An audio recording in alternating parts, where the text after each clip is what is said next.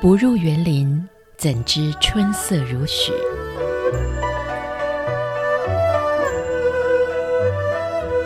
不只是昆曲 Podcast。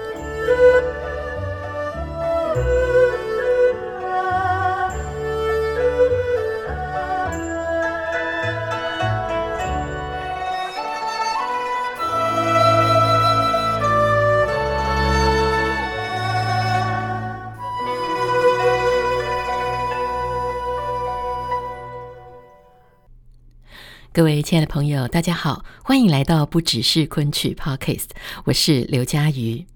今天在节目当中呢，我们要为您介绍的又是一出原本被禁演，然后在梁谷音老师的手中重新复活，甚至成为当代经典的一出好戏。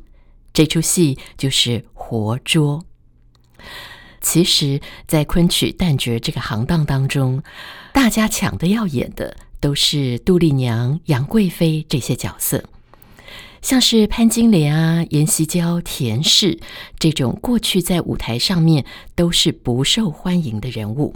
这些角色不仅在戏里头没有表现，甚至最后常常变成了禁戏，根本就不让上台演出。但是梁谷音老师他却把这些人家丢掉、不屑一顾的角色，通通捡了起来。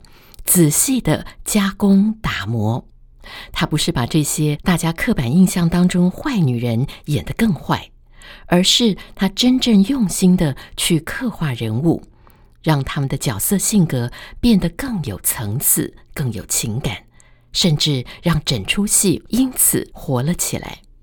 像是我们今天要介绍的《活捉》当中的阎锡娇，她已经被宋江杀死，成为了女鬼。魂魄却徘徊在人间，不甘心被薄情郎抛弃。这一缕可怜的冤魂，又是如何在梁谷英老师的手中复活，成了人人争看的一出好戏呢？我们今天就来听听这段故事。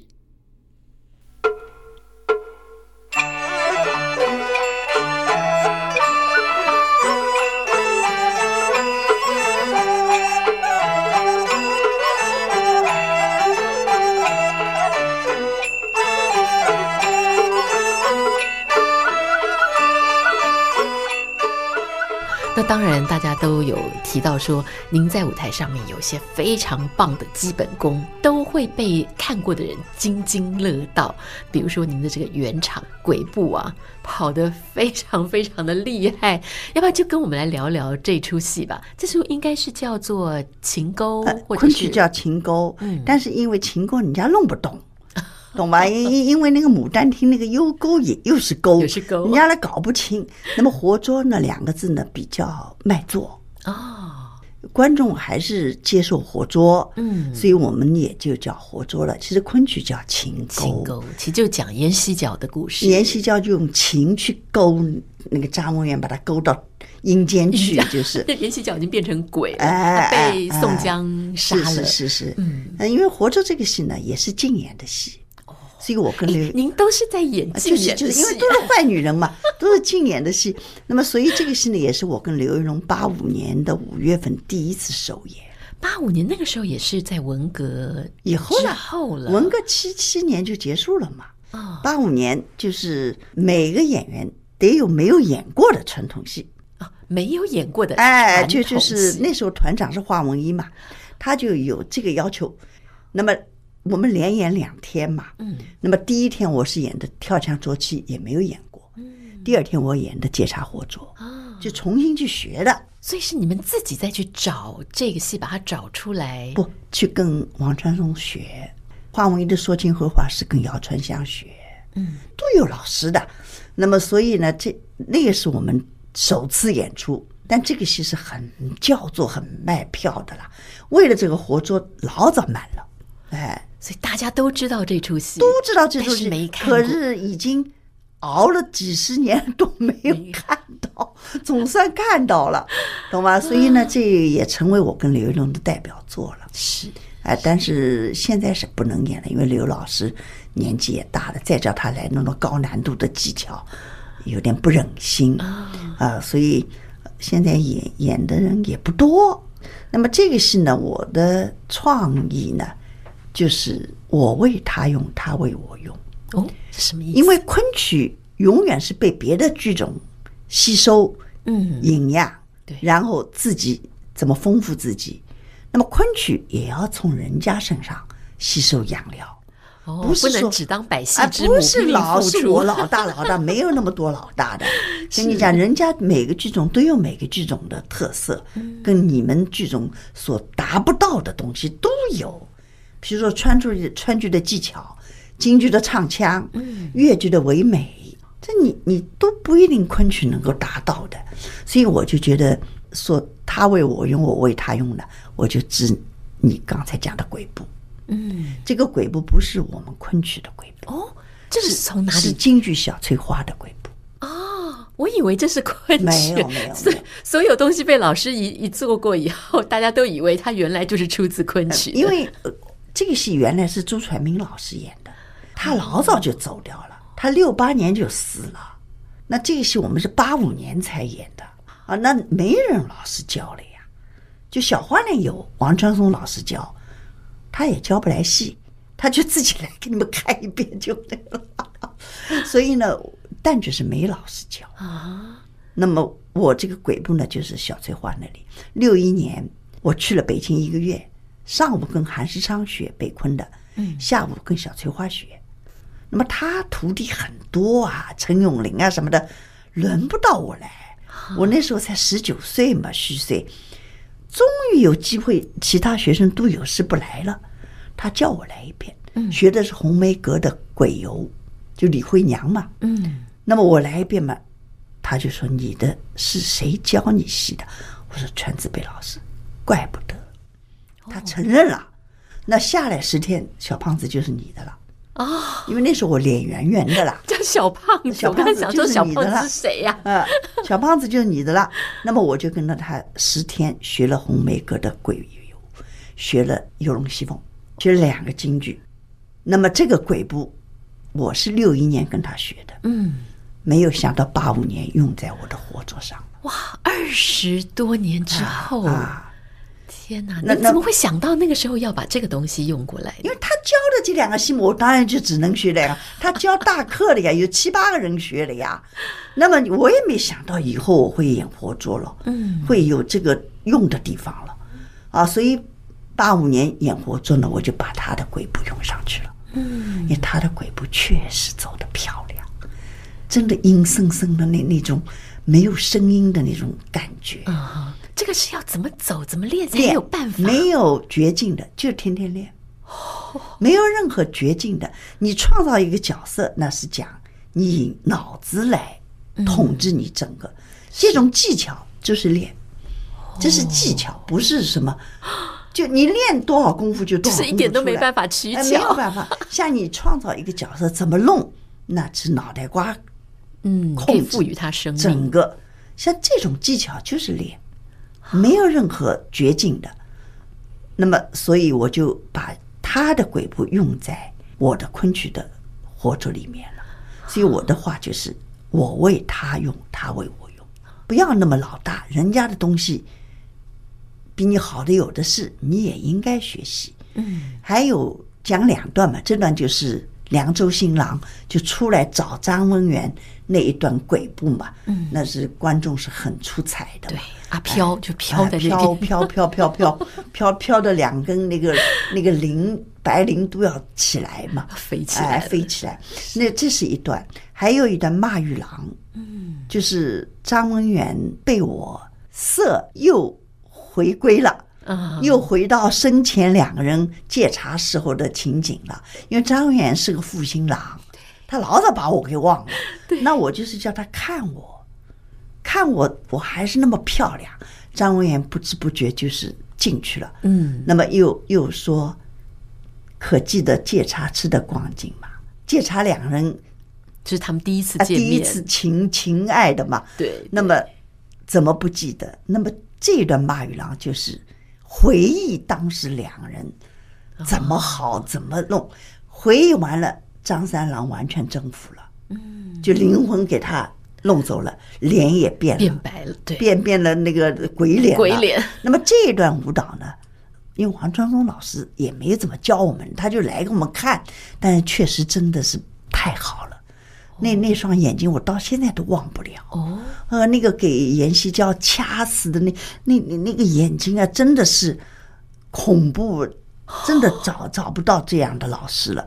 他是天才，他本身的条件太好了，哎，他也是个不动脑筋的人，你叫他讲课他讲不来的，但是他就是能够做到演出来，他有这个戏曲的细胞呀，嗯，哎，而且他天生条件太好了呀，一条好嗓子又是。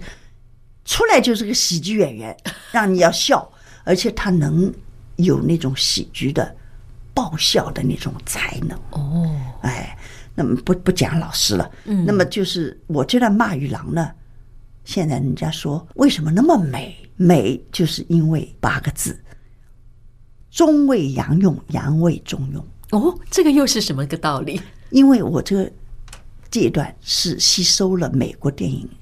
人鬼情未了的拉手，哈，这下好莱坞电影都用上了。是啊，因因为这个男的不车祸死了吗？是这个女的天天做窑嘛，对，做陶瓷。那个男的不是围着他保护他吗？对，一天，那我觉得好美啊！是这台湾翻《第六感生死恋》，就是人鬼之情的组合嘛。那我想我们也是，我是鬼，他是人，啊，为什么？不能用他的那种贴在身上又揉绕开，贴在身上又绕开，那个是男的贴那个女的，对，我是女的去贴男的，啊，所以我们就这段舞蹈，那人家是觉得非常的美，但是又认为昆曲留下来就这样的，其实不是，其其实真的是好莱坞。这个电影给了我很多很多的启发，就两人绕来绕去，转来转去，一个扑身不见了又见了，那所以我就用在这段骂与狼上。老师，你真的很厉害耶！您是看完电影后就有这样子的 想法？我我不是喜欢看以前的美国电影嘛，现在的美国电影我不要看，什么什么 什么的变形金刚啊，什么这个我不要看，我就是这个人鬼情未了，我看了三遍。哎呀，我想这一段，好像我可以，我我就觉得这一段摆在我们活作里头，因为昆曲的活作是唯美清勾，川剧的活作是恐怖技巧，京剧的活作是幽默搞笑，各有不同的。那我们就要把这个唯美怎么样成为，嗯，人家剧种比不了的，嗯，那这一段就。可以用，你前头用不了。他看见我害怕，你来一个拉伸舞，那拉不上去的。这一段他已经被我美色化掉了嘛，嗯，那我就可以用这个了。所以这一段是拉伸舞，所以这个戏呢，我就觉得我为他用，他为我用，洋为中用，中为洋用。外国人也偷了我们中国的很多东西啊，所以我我我就想大概。我的戏可能都是有我自己的东西在里面，嗯，不是老师教下来就就是这样的。那我觉得每一个演员都应该有自己的代表作，不是老师的代表作，嗯，自己的代表作就是你要有自己的风格、自己的特色、自己的与众不同，嗯，而且要人家承认此戏非他莫属，这就是成功了。哇啊！就我就是这样的体会，是是哦。可是这样说起来，老师您这一生代表作好多哦。我不多，我跟你讲，每人代表作有四五个就了不得了。梅先生也不过七八个呀，他演了几百个戏，留下来也最多七八个呀。呃，所以我有这么几个也满足了。嗯，那在这些这么多这些不同个性的女人，比如说崔氏啊、潘金莲啊、阎锡角等等，这里头。有没有哪一位是让你觉得最心疼，或最惺惺相惜，或你对他最有情感的？我应该说最复杂的是潘金莲，因为阎锡娇还是很单一的啦。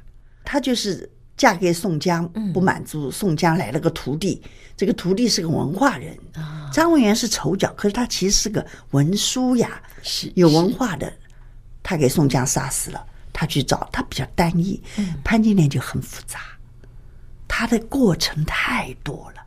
张大户、武大郎、武松、西门庆，就四个男人，而且都是不一样类型，都不一样的类型。对，哎，那阎锡教就一个张文元，对吧？所以就潘金莲是比较多棱角，嗯，复杂的，嗯嗯，哎，就是可能要过程。比较多不同的姿态，不同的心情，要出现在每个男人身边。嗯，但是您怎么样去表达潘金莲这一生？其实说起来，她也是一生坎坷。她坎坷，其实她就是为了寻找一个她的爱嘛。她就为过一个正常的女人生活，嗯，可她永远找不到呀，这就是她的悲哀呀。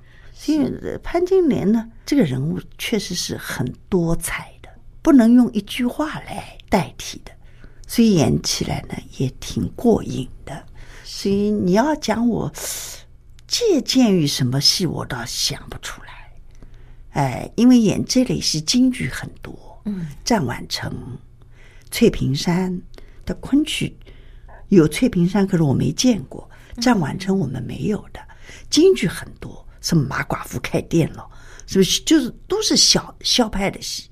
都是小翠花的戏，哦，她是专门演这种淫荡的女人的，但昆曲里头真的很少，哪怕那个蝴蝶梦的说情和话，她都是很文气的，哎，很那种就是嗲嗲的，很性感色感的那种，不是像那个京剧那那种很强烈的，嗯，所以我就大概觉得，她既要像昆曲那样美美的、柔柔的。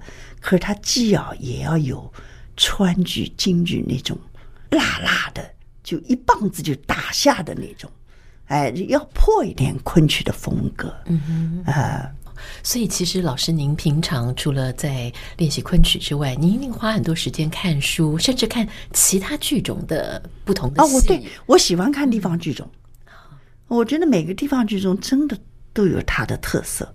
而且很多地方剧种都比大剧种讲究人物，他们好讲究人物。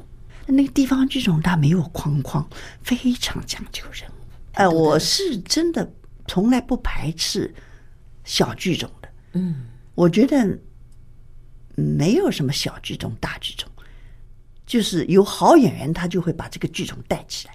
是啊，真的就是像老师所讲，好演员他能把整个剧种带起来。对你说梨园戏，谁也不知道梨园戏是谁。有个曾金平，他就把这个剧种带起来。嗯，那您现在还有没有什么样子的角色，或者说怎么样的一件事，您还想要继续去再做一些什么事情的？我现在没有什么事情，因为到了这个年龄，你再提出要排什么新的剧目，有点不符合环境的需要，人家就会觉得你这个老太太好烦呐。这没完没了了。那么再说，我的搭档都已经不大肯上舞台了。季老师病了，刘一龙他是高兴来就来，不高兴是不来。那么所以他那那所以一个人也独木难成林嘛。嗯，所以我就想，呃，拍戏没有演过的戏，可能是希望不是很大。我也不好意思再提这个要求了。人家那个剧团会觉得你这个。人不识相了，现在是青年人的天下，你怎么已经还经常在舞台上，已经是够厚待你的了，你还要提出什么新？因为新的他得花时间，嗯，钱我不要的，我的戏不用花钱的，他都是传统的整理而已了，但是他要给时间你呀，不可能老唱独角戏呀，嗯，总得有人配呀，是，他要给你日程啊，嗯，那有点有点不识相了。所以我也不好意思提，除非要么独角戏，嗯，你弄完了给我一个响牌，嗯，对吧？所以我就想，就是在我竞演的几个戏里头，就演一次自己就把它更安静一次吧。你要说漂亮，不可能比以前漂亮了，啊，你要说基本功也不可能像以前那么扎实了，但你可以把人物更净化一点。哦，所谓净化的就安，就是干净的净。更净化一点，哎，那是像我们这样的年龄，就更炉火纯青一点。是，是，哎，就像现在我经常演的《寻梦》啊、嗯《离魂》啊、《痴梦》啊、《杨告》啊，还是这样演，可你要把那个感觉更干净，嗯，就只能是这样了。排新的东西，我有这个体力排，可是我不好意思提出来，这这个有点给人家骂了哟。你你这我们四十几岁的人都吃不饱，你七十几岁的来凑什么热闹？好，梁老师为我们这个昆曲界树下了这么多的经典，呃，我相信后代的很多的年轻的演员都希望以梁老师这个作为他们学习的效法的一个榜样。那我们当然也非常感谢老师在这些年来为我们在舞台上面树立了这么多精彩而且丰富的人物。那我们最后再来听一段，这个是。